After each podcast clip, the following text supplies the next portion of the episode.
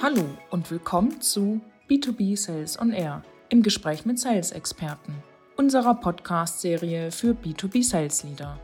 Im Podcast sprechen wir mit einer Reihe zukunftsorientierter Sales-Experten darüber, wie und warum sich das B2B-Kaufverhalten geändert hat und wie wichtig aktuelle Sales-Trends sind. Wir hoffen, dass Ihnen diese Folge gefällt.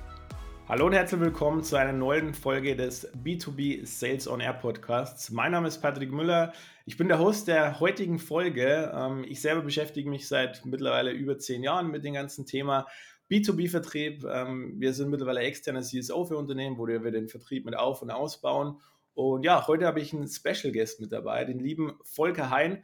Wir sprechen heute über das Thema die C-Suite, wie man Entscheider richtig und äh, anspricht und Beziehungen aufbaut.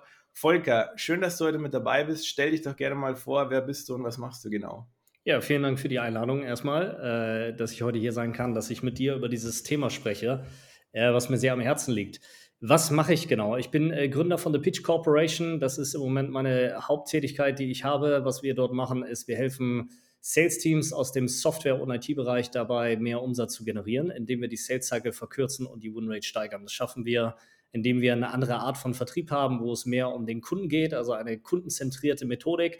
Die bringen wir den Sellern bei, ganz operativ an den Deals ähm, gemeinsam das umzusetzen und letztlich sowas, was ich hier branded habe, Experience Sales einzuführen. Also eine andere Art von Vertrieb, wo es um die Kauferfahrung und das Kauferlebnis geht. Und das ist das, womit ich mich den ganzen Tag beschäftige.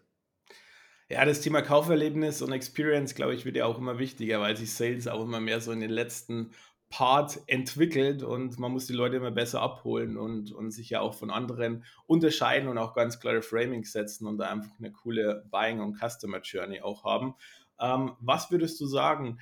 Wie können ähm, Vertriebsmitarbeiter überhaupt an die C-Level-Ebene rankommen, an Entscheider rankommen und ähm, die auch perfekt abholen? Weil das, glaube ich, ist ein großes Thema, wo die meisten scheitern im Vertrieb und die meisten Schwierigkeiten haben, die Entscheider wirklich mit ins Boot zu holen.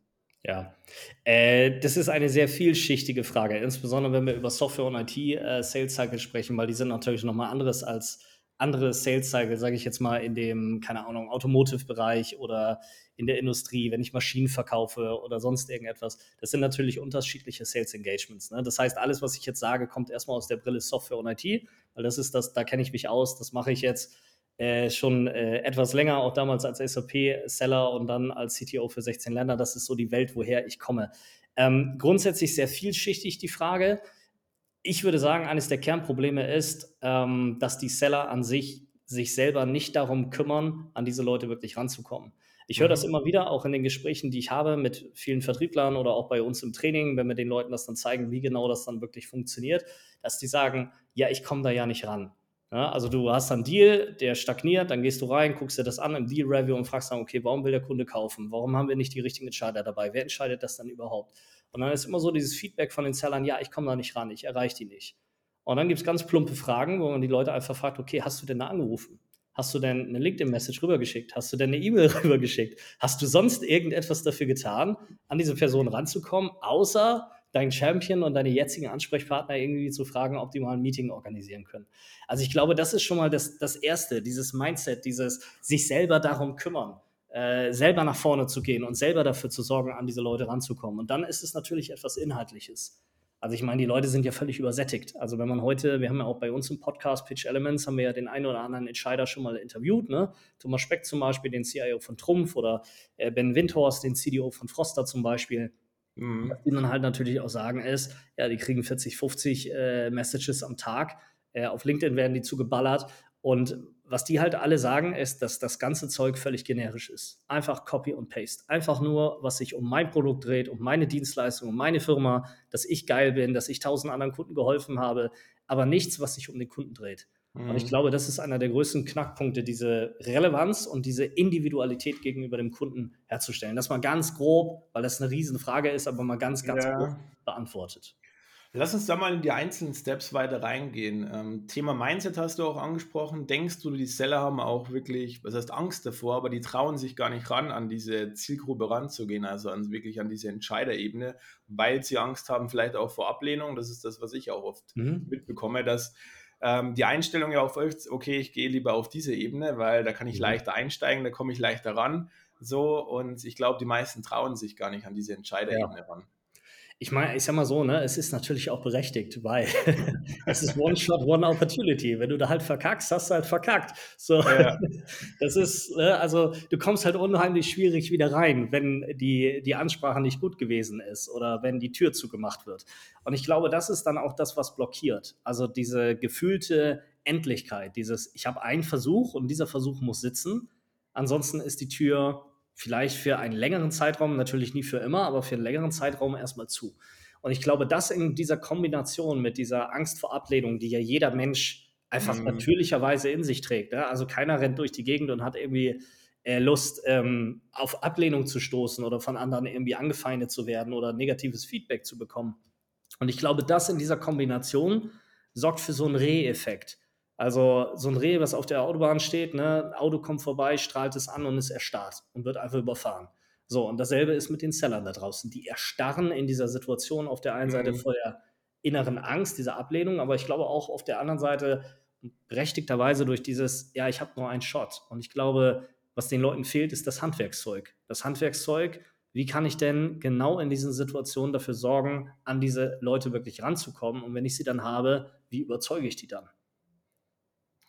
An welcher Stelle würdest du denn sagen, sollte man die Entscheider ins Boot holen? Weil ich glaube, in vielen Sales Cycles ist es mhm. ja auch so, dass die Entscheider einfach viel zu spät ins Boot ja. geholt werden und dann einfach nicht von vorne mit, mit dabei sind und die Seller dann einfach scheitern, weil intern dann bei den Companies das mit dieser Person, mit der man gesprochen hat, wieder nicht an die Entscheider richtig kommuniziert wird und die Entscheider ja gar nicht richtig abholen kannst, wenn die nicht in diesen Terminen schon von, von vorne weg im, äh, mit dabei sind, meiner Meinung nach. Ja. Wie siehst du das Thema? Ähm, auf jeden Fall, also weit vorne. Das ist das, äh, was wir brauchen, weil ansonsten hast du natürlich irgendwelche Deals, die, wo der Fachbereich am Ende des Tages sagt, wir können uns das vorstellen, wir haben da Lust zu, wir haben die Lösung verstanden, wir verstehen die Mehrwerte, aber wir entscheiden das gar nicht so. Und dann hast du mal eben drei, vier Monate Sales Cycle mit haufenweise Meetings, mit Demos, vielleicht sogar ein POC oder sowas, ne, wo man auch investieren muss einfach.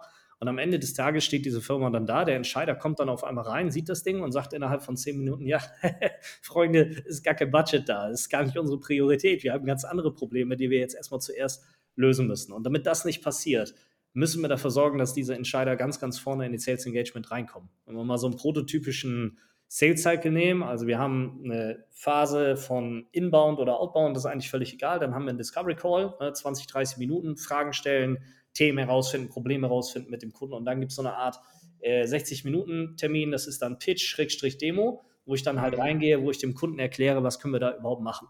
Und so wie wir das bauen, versuchen wir schon in diesem ersten Termin, also in diesem 60-Minuten-Sales-Termin, versuchen wir die Entscheider mit reinzukriegen. Und dafür brauche ich natürlich ein Narrativ. Ich muss den Leuten irgendwas anbieten können, warum dieser Entscheider denn da überhaupt rein soll. Und auch das kann man ganz simpel, also alle, die hier zuhören, ne, Head of Sales, äh, CROs und sowas, wenn ihr in den Deal Reviews seid, fragt eure Seller doch einfach mal, mit wem musst du jetzt sprechen? Wer sind die echten Entscheider? Und dann sagen die ja der, der, der und der. Hoffentlich stimmt das sogar, dass das die richtigen mhm. Entscheider sind. Folgefrage ist dann, warum? Warum willst du mit dem sprechen? Warum soll diese Person in dieses Meeting? Und was dann meistens kommt von den Sellern ist, ja, weil der die Entscheidung trifft, weil der das Budget hat, weil das ja ein Thema für den ist.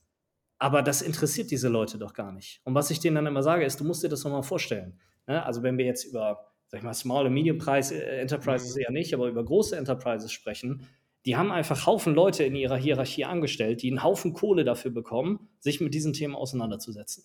Also warum soll ich als CFO, als CIO, als COO, als Geschäftsführer, warum soll ich in dieses Meeting mit rein? Was habe ich davon? Was ist mein Erkenntnisgewinn nach diesen 60 Minuten? Warum ist das ein Thema, was ich nicht an meine Mitarbeiter abgeben kann? Und das ist für mich eines der Knackpunkte im deutschen Sales, vor allem im SaaS- und IT-Bereich. Die Leute haben darauf keine Antwort. Sie reden über ihr Produkt, sie reden über ihre Features, aber sie reden nicht über den Kunden. Sie reden nicht darüber, was für Mehrwerte der Kunde davon hat und anhand dieser Mehrwerte dann dafür zu sorgen, dass der Kunde in diese Meetings mit reinkommt verstehe ganz gut, was du meinst. Ähm, ich sehe das auch selbst sehr, sehr stark in vielen Calls, wenn man Call-Reviews macht, wie die Leute vorgehen und wie es immer nur über Features, über irgendwelche Argumentationsketten geht, aber nie um diesen Mehrwert, um diese Lösung. Was, was können wir jetzt konkret tun? Wieso soll er im Termin dabei sein? Was ist sein konkreter Vorteil, dass er in diesem Termin mit dabei ist? Und ich denke, es ist nicht nur das, was du auch schon gesagt hast, wie dieser Sales Cycle aussieht, sondern auch in diesen Sales Cycles die richtigen Framings zu setzen. So, ich sehe es auch ja. immer wieder, wie oft Leute aus Termine gehen, ohne den nächsten Schritt zu definieren. Ohne dass der Kunde weiß, was ist wirklich der nächste Schritt, weil im Endeffekt, was wollen die Leute auch? Die wollen, die Leute wollen ja immer Sicherheit, meiner Meinung nach. Und im Endeffekt, wenn die Leute genau wissen, wie läuft es ab, wie ist dieser Sales Cycle und die gut geframed sind, dann haben sie auch Sicherheit, weil sie wissen, was sind die nächsten Steps ja. und sind nicht so unsicher oder haben vielleicht Angst, die wollen mir nur wieder irgendwas verkaufen oder so, sondern sie fühlen sich aufgehoben, weil ganz klar, weil sie ganz klar wissen, was, was passiert. Wie siehst du das, das Thema Framings? Ist unheimlich wichtig. Also gerade das, was du gerade angesprochen hast, ne, diese Next Steps. Ich gehe sogar noch einen Schritt weiter. Mich interessiert nicht der Next Step. Mich interessiert, wann trifft dieser Kunde eine Entscheidung. Mhm. Das Thema, also wie, wie ich Vertrieb sehe und lebe, ist nicht, dass ich was verkaufe, sondern ich enable Leute zu einer Entscheidung. Du kommst als Kunde zu mir, ich habe irgendein Produkt, was möglicherweise dem entspricht, was du bräuchtest für dieses Thema, oder ich akquiriere dich für dieses Thema. Es ist gehops wie gesprungen, wie die Leute reinkommen. Aber so wie ich mich verstehe, ist als Begleiter dieser Entscheidung. Es gibt eine Journey von hier, du lernst was kennen, zu dem Punkt, jetzt kann ich eine Entscheidung treffen, mache ich das oder mache ich das nicht. Und mein Job als Vertriebler ist es, diesen Kunden bestmöglich zu befähigen anhand dieser Journey und dann dem Kunden zu sagen, so, das ist jetzt die Grundlage deiner Entscheidung. Jetzt musst du entscheiden, wie ist deine Entscheidung? Das ist für mich Vertrieb, diese Befähigung. Und dafür brauche ich natürlich nicht nur den nächsten Schritt, weil vom nächsten Schritt kann ich mir nichts kaufen. Dadurch, dass ich eine Demo mache und nach der Demo der Entscheider reinkommt und nach dem Entscheider nochmal ein ROI, da habe ich nichts von. Das ist ein never-ending mhm. Sales Cycle. Sechs Monate wie Kaugummi zieht er sich und am Ende habe ich einen Slip-Deal immer im CRM. Sondern was ich dem Kunden sagen möchte ist, wie kriegen wir es hin, dass ihr in sechs Wochen eine Entscheidung trifft? Und zwar am Datum X. Und dann rechne ich zurück. Was braucht ihr denn dafür? Was muss in diesen sechs Wochen jetzt passieren, damit ihr eine holistische Sicht auf dieses Thema habt, auf dieses Problem, damit ihr das lösen könnt und damit ihr für euch entscheiden könnt. Und das ist dann das, was, wo es auch um das Challenging geht, wo ich mit dem Kunden ja in die Interaktion treten muss. Mhm. Und die meisten Sales-Termine sind eben so strukturiert, dass sie das gar nicht eröffnen können. Also ich sage meinen Leuten immer, es gibt, wenn ich 60 Minuten Sales-Termin habe, sind 20 Minuten Präsentation zu dem Problem des Kunden, zu, deinem, zu deiner Lösung, 20 Minuten Diskussion über genau diese Themen und dann 20 Minuten lang nur noch Commitment. Nur noch, wie sieht eigentlich dieser Prozess aus von, du findest das geil, bis du, du unterschreibst einen Vertrag oder sagst uns, ey, das wird nichts. Und mhm. alleine das zeigt ja schon, es ist eben nicht in fünf Minuten getan. Oder wenn ich dann irgendwie am Ende eines Sales-Termins bin und die, die Hälfte der Leute schon irgendwie sagt, ja, ich muss jetzt mal hier irgendwie in den Folgetermin, dass ich dann sage, ja, lass mal eben Next Step noch machen. Das ist komplett scheiße. Und dann muss ich mich nicht wundern, dass die ganzen Deals irgendwie lange dauern und slippen und sich irgendwie ziehen wie Kaugummi. Also du wirst auch ganz klar empfehlen, im ersten Step schon ganz klar zu framen, wann wird diese Entscheidung getroffen und dann ähm, denen schon mal diese Roadmap aufzuzeigen, was bis dahin quasi konkret passiert und diese Frameworks zu setzen. Ich würde das im Pitch-Termin machen, also in diesem zweiten mhm. richtigen Sales-Termin und zwar am Ende. Also von der Struktur, die ich immer mit den Leuten baue, es gibt einen Discovery Call, in dem Discovery Call verkaufe ich erstmal nur den Pitch, nur diese 60 Minuten. Da gibt es ein Framing dann auch für, was wir den Kunden mitgeben, also wo wir dann explizit Satz für Satz auch aufbauen, wie kann man sowas dann formulieren gegenüber dem Kunden, damit er sich auf diese 60 Minuten committet. Und mhm. dann äh, gibt es innerhalb des äh, Pitch-Termins selber verschiedene Fragen, die wir stellen, um Commitment zu erlangen beim Kunden. Und am Ende des Tages geht es dann darum, okay, das ist jetzt die gesamte Roadmap. Und dann zeigen wir einmal wirklich komplett alles, was innerhalb dieses Prozesses passieren muss, zeigen wir einmal mit dem Kunden auf und bauen das dann gemeinsam beziehungsweise unsere Seller, die wir dann trainieren, die machen das dann mit ihren Kunden. So ist das mhm. dann aufgebaut. Aber das findet dann in diesem zweiten äh, Step äh, findet das statt. Empfehle ich auch, das nicht zu weit zu vorne zu machen, also nicht im Discovery Call oder so, weil das dann eher so ein Riesending wird, wo ja, der Kunde dann das Gefühl hat, ach du Scheiße, jetzt, äh, ich wollte eigentlich mich nur in, informieren, was das hier ist und die wollen direkt hier sechs Monate Sales Cycle draus machen. Ja, verstehe, was du meinst. Sehr, sehr cool. Ähm, vielen Dank auch für die Einblicke dafür, ähm, wie ihr das auch aufbaut. Du hast vorhin das Thema angesprochen, die Entscheider sind auch satt. So, die bekommen sehr, sehr viel Copy-and-Paste-Nachrichten. Ja. Jeder macht das Gleiche. Ich bin auch so ein Gegner von Copy-and-Paste. Äh, mich nervt das mittlerweile auch richtig, weil die persönliche Schiene meiner Meinung nach ist einfach wichtig, um auch Beziehungen zu den Leuten aufzubauen und zu entscheiden, ähm, ist es auch nochmal was anderes, Beziehungen aufzubauen. Wie siehst du den Unterschied für die Seller? Ist es schwieriger zu entscheiden, Beziehungen aufzubauen? Was sind vielleicht Unterschiede zu gewissen Ebenen darunter? Mhm. Und wie würdest du vielleicht vorgehen, auch jetzt sage ich mal im Outreach, um wirklich ohne Copy und Paste die Leute perfekt abzuholen ähm, und wirklich in, in Termin reinzuholen auf dieser ja. Ebene, weil es geht ja auch sehr in dieser Podcast-Reihe um das Thema persönlicher Vertrieb, so wie ich dich verstanden habe, setzt du auch zu 100% auf persönlich und Beziehungsaufbau, ja. um die Leute wirklich gut abzuholen und weg von diesen ganzen Copy und Paste. Rotz. ich glaube, man muss so ein bisschen definieren, was heißt Beziehungs- äh, oder Beziehungen im Vertrieb. Ähm, tatsächlich ist das eher was, wo, also ich will nicht sagen, ich arbeite dagegen, aber mhm. für mich ist das eher so ein, äh, wie soll ich das formulieren? Also das ist eher was aus der Vergangenheit, also dieser klassische Beziehungsvertrieb. Ne? Ich kannte Seller bei SAP, keine Ahnung, die sind mit ihren Großkunden, sind die nach New York geflogen, äh, sind da fünf Tage lang saufen gegangen und danach waren die Verträge unterschrieben. Ne? Also das ja, ist dieses auch, Extreme, ich weiß, ja, was du meinst. Das ja. ist ja auch Beziehungsvertrieb, ne? abends mit den Leuten essen gehen, sich übers Wetter unterhalten, private Sachen gemeinsam machen, ins Fußballstadion gehen und sowas. Ich war da nie ein Fan von. Weil erstens, das liegt meiner Persönlichkeit nicht. Ich habe da keinen Bock zu, mich mit Leuten zu umgeben, auf die ich selber so keinen, kein Bock habe. Ja, kein Bock habe. So. ja. ne? Das ist äh, einfach so, ich habe da keine Lust zu, das gibt mir nichts. Und deswegen mhm. war ich immer ein ganz, ganz großer Freund davon, mit Inhalten zu überzeugen, mit Relevanz, ähm, okay. straight zu sein mit diesen Leuten. Und ich glaube, das ist tatsächlich etwas, was Beziehungen, also wenn du schon das Meeting hast ne, mit diesen Leuten, ich glaube, was Beziehungen wirklich stärkt, ist etwas, was die bisher noch nicht erlebt haben.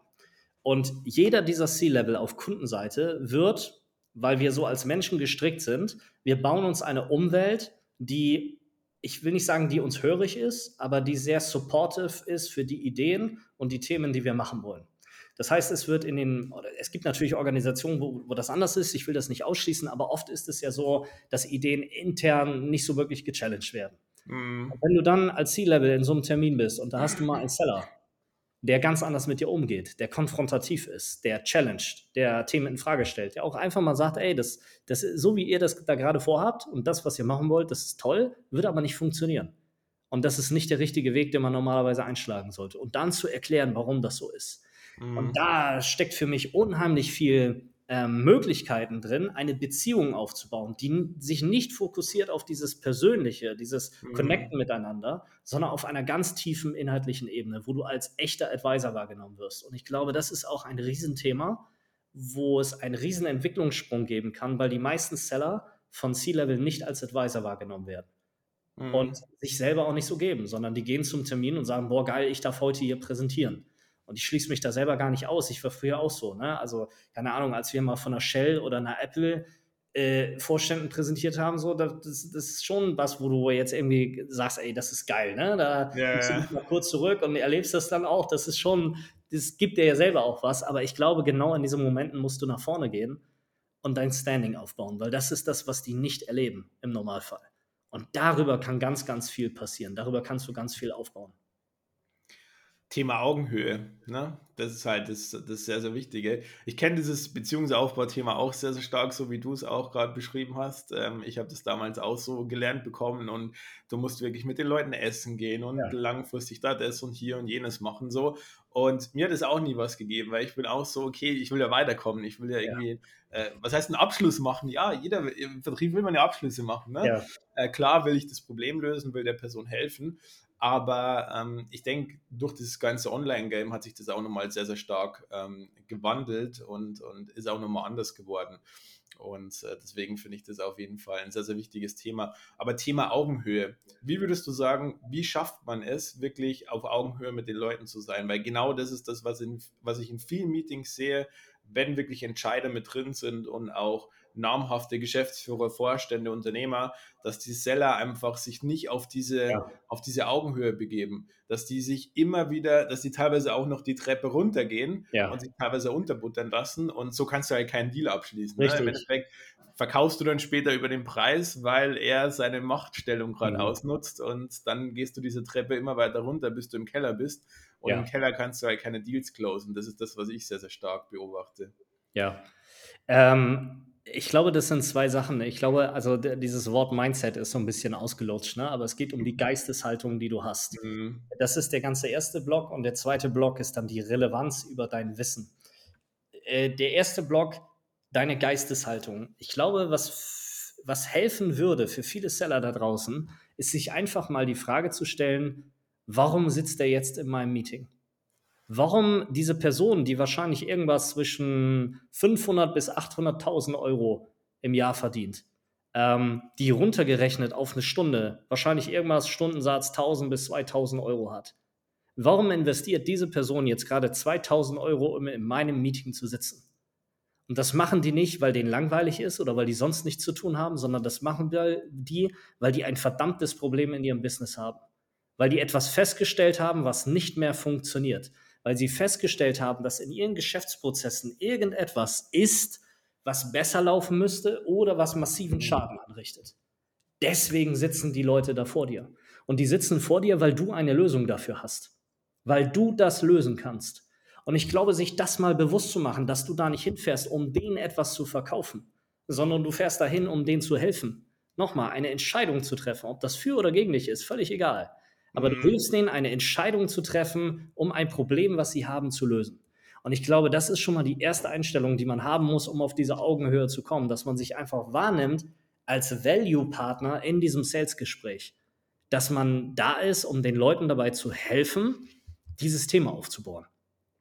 Das zweite ist dann, dass ich natürlich, um auf Augenhöhe mit den Leuten interagieren zu können, ich muss was mitbringen. Ich muss Wissen haben. Ich muss meine Business Acumen, meine Financial Acumens, also die Sprache des Kunden drauf haben. Und ich muss dafür sorgen, ich nenne das sogar immer so ein bisschen Augenhöhe plus, also mhm. dass du noch mal eins drüber bist, dass du nicht nur wahrgenommen wirst als Sparring-Partner, der genauso ist wie du, sondern wirklich als Advisor, als jemanden, dem ich zuhöre, von dem ich wissen will, wie sieht der dieses Thema? Wie geht der damit um? Was hat der für Ideen? Und auch das müssen wir uns ja mal vor Augen halten. Ein Kunde kauft die Lösung, die wir verkaufen, vielleicht ein einziges Mal in seinem gesamten Lebenszyklus als äh, Mitarbeiter eines Unternehmens vielleicht ein einziges Mal ein. Vielleicht auch mhm. zweimal, dreimal, whatever. Aber als Seller verkaufst du den Kram fast jeden Tag. Fast jeden Tag siehst du Kunden, die haben das Problem, was du löst. Und dann hast du doch irgendwann einen Erfahrungsschatz. Du weißt doch, wie gewisse Themen sind, wie gewisse Dinge gemacht werden sollten, müssen, welche Probleme andere haben, wie man die lösen kann. Ja, dann bring das mit dann geh doch genau auf diese Advisory-Ebene runter und hilf doch dem Kunden zu verstehen, was für andere Möglichkeiten es gibt. Und das ist dann ein sprachliches Instrument oder auch Handwerkzeug, wo man dann halt wirklich durch verschiedene Möglichkeiten, Instrumente dann auch wirklich diese Augenhöhe plus etabliert über die Sprache, die man hat und über die Themen, die man natürlich dann mit diesem Kunden spricht. Und ich glaube, in dieser Kombination, das sorgt dafür, dass du auf diese Augenhöhe raufkommst ist ja auch immer das Thema Gesprächsführung. So, hast du die Gesprächsführung und leidest mhm. du durch diesen Termin, weil du in dieser Position bist? Oder gibst ja. du irgendwann im Termin auch diese Gesprächsführung ab, was ja bei vielen Leuten passiert? Aber das Thema, was du auch nochmal gesagt hast, mit diesem ja, Mindset ist ausgelutscht, aber auch mit dieser Einstellung, weil im Endeffekt ganz klar, er hat ein Problem und du hast die Lösung. Im Endeffekt, er ist mehr auf dich angewiesen wie du auf ihn. Die Leute ja. haben nur Angst, weil sie schon im Gedanken hingehen oft, okay, es gibt wahrscheinlich noch fünf Leute, die pitchen und jetzt muss ich den unbedingt davon überzeugen. Aber ja. durch dieses Überzeugen, wenn man mal kurz in dieser Mindset-Ebene bleibt, gehst du automatisch wieder in den Mangel. Richtig. So, und Mangel kreiert ja nie Stärke und ja. äh, ich habe jetzt ein gutes Auftreten und ich glaube, das ist halt ein Riesenthema auch immer in diesen, in diesen Bereichen. Und dann hast du auch nicht diese Gesprächsführung. Deswegen, glaube ich, geben viele Leute in den Terminen dann irgendwann diese Gesprächsführung ab, weil sie sich dann von dieser, vielleicht wenn sie sogar erstmal drüber waren, über diese Augenhöhe, Augenhöhe plus, irgendwann drunter begeben und dann ist halt vorbei. Und dann kannst du nur noch meistens die Treppe weiter runter gehen, weil du nicht mehr nach oben kommst. Ich meine, es ist natürlich auch so, das hängt natürlich immer von, den, von der C-Level-Suite ab, die du da sitzen hast. Ne? Es gibt ja. ja sehr angenehme C-Level, äh, die auch viel mit sich machen lassen oder die dir auch viel Feedback geben. Es gibt natürlich aber auch die Alpha-Männchen-Fraktion, äh, wo mhm. das eher in so einem Widder- oder Steinbock-Kampf endet. So äh, Geweih gegen Geweih, wo es geht. Genau wie du das gerade beschrieben hast. Ne? Wer hat die Oberhand? Äh, ja, genau. Äh, wer, genau. wer führt jetzt wen und so. Ne? Ähm, aber auch da wieder, ne, es gibt einen Grundstock an Geisteshaltung und das andere ist eben die Fähigkeit, auch mit dieser Relevanz, mit dieser Individualität an Wissen dann auch aufzutrumpfen und dann auch logisch herzuleiten, warum und wieso etwas gemacht werden muss. Und ich glaube, das ist auch noch ein Punkt, dass viele Sales-Argumentationen da draußen, die sind einfach löchrig. Die sagen, ja, äh, ihr habt das Problem X und deswegen braucht ihr ein Data Lake. So, aber warum und wieso ich jetzt ein Data Lake brauche und warum ich die Unified Profiles meiner Kunden haben muss in diesen Daten und warum ich genau diesen Data Lake brauche und überhaupt, das wird halt gar nicht deutlich, sondern die Transferleistung, mhm. warum und wieso ich das jetzt brauche, die liegt immer beim Gegenüber.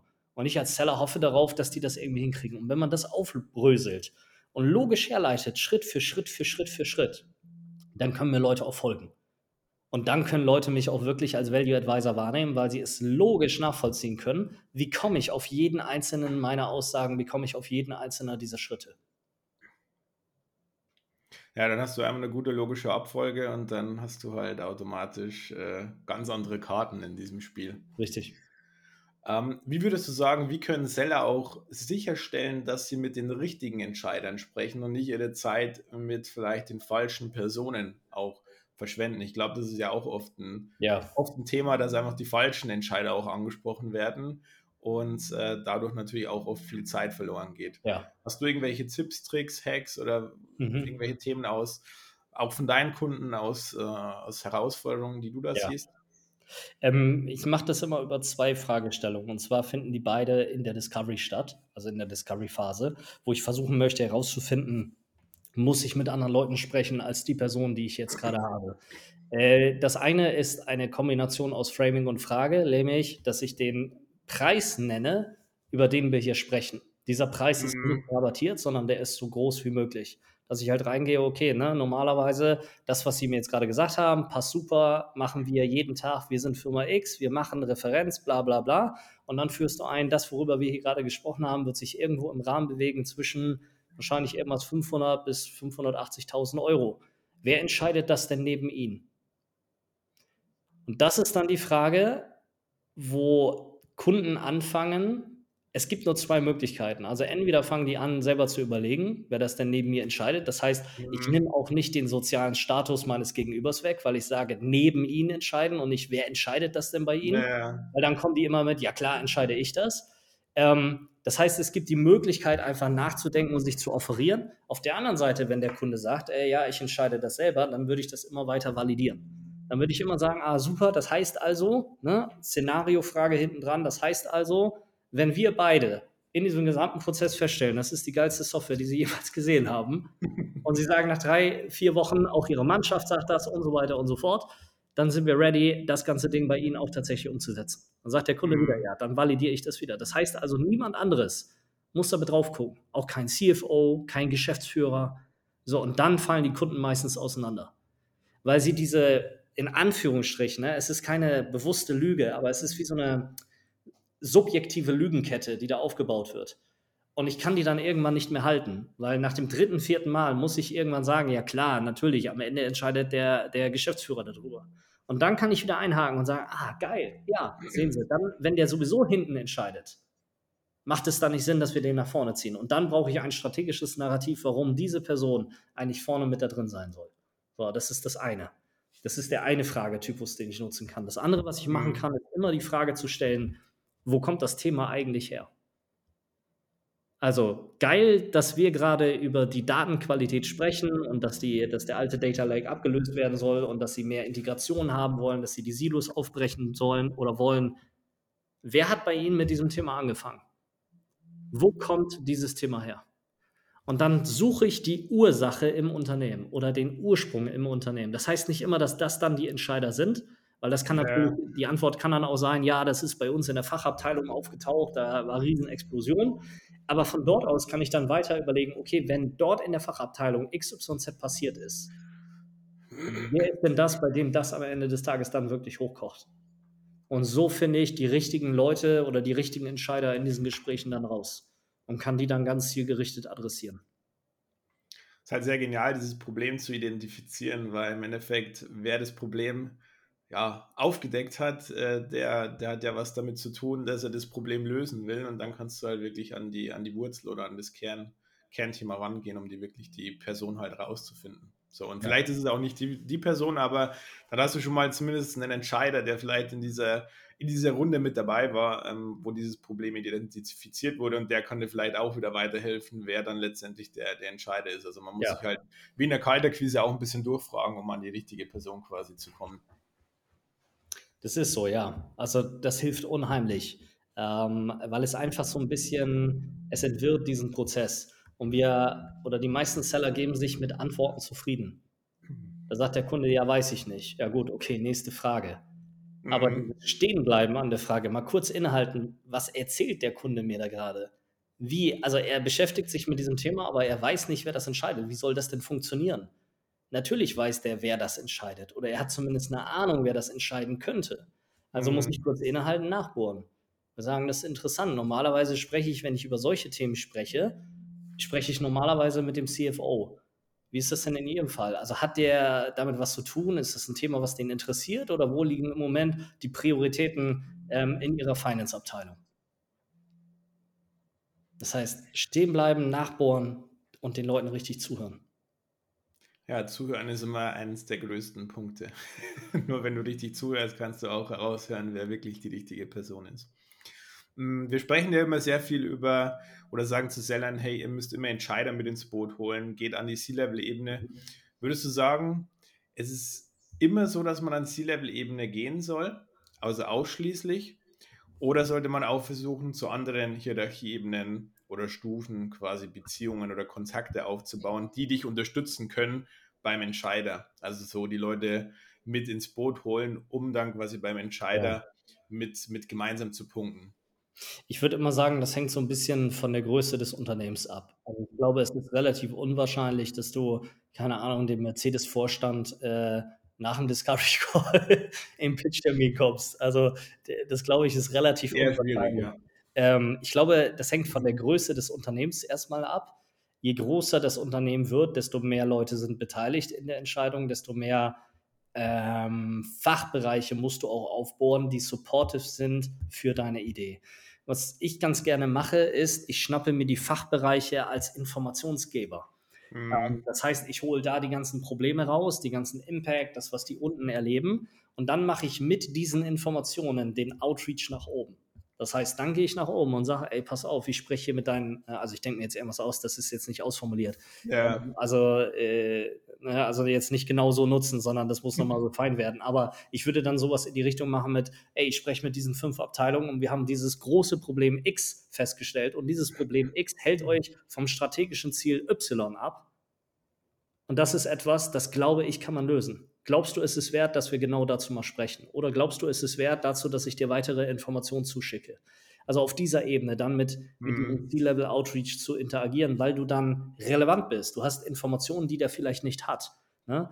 Und damit kommst du nochmal eine Ebene tiefer als wenn du von außen komplett kalt in diese Kunden reingehst. Es macht aber auch nur Sinn, wenn du eine gewisse Hierarchieentfernung zwischen deinem Fachbereich und dem C-Level dann auch wirklich hast, ja, ja. also eher in größeren Organisationen. Sonst würde ich immer sagen, versucht die Themen, die ihr verkaufen wollt, C-Level ready zu machen. Und man kann aus jedem Thema, völlig egal was das ist, ein C-Level-Narrativ entwickeln. Das ist das, was mhm. ich jetzt in den letzten zweieinhalb Jahren immer, also jeden Tag mache. Das ist Spezialität da drin äh, wirklich zu gucken, okay, selbst bei Integrationsthemen, wann interessiert ein Integrationsthema von irgendwelchen APIs und Schnittstellen, wann interessiert das ein C-Level?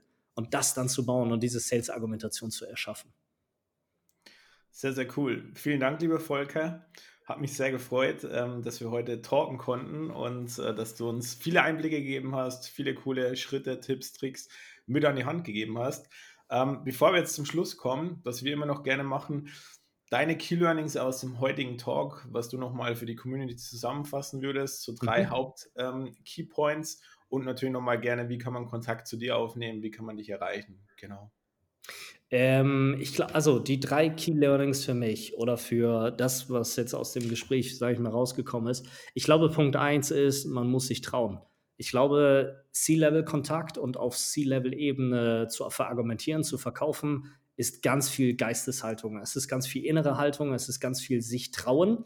Und dann natürlich, und das ist Punkt zwei, ich muss was an den Tisch mitbringen. Das ist wie beim Poker, ne? wenn ich mich, äh, wenn ich mit den großen Jungs pokern möchte, brauche ich halt einen hohen Einsatz. So ist das leider im Leben. Ne? Man kriegt nichts geschenkt.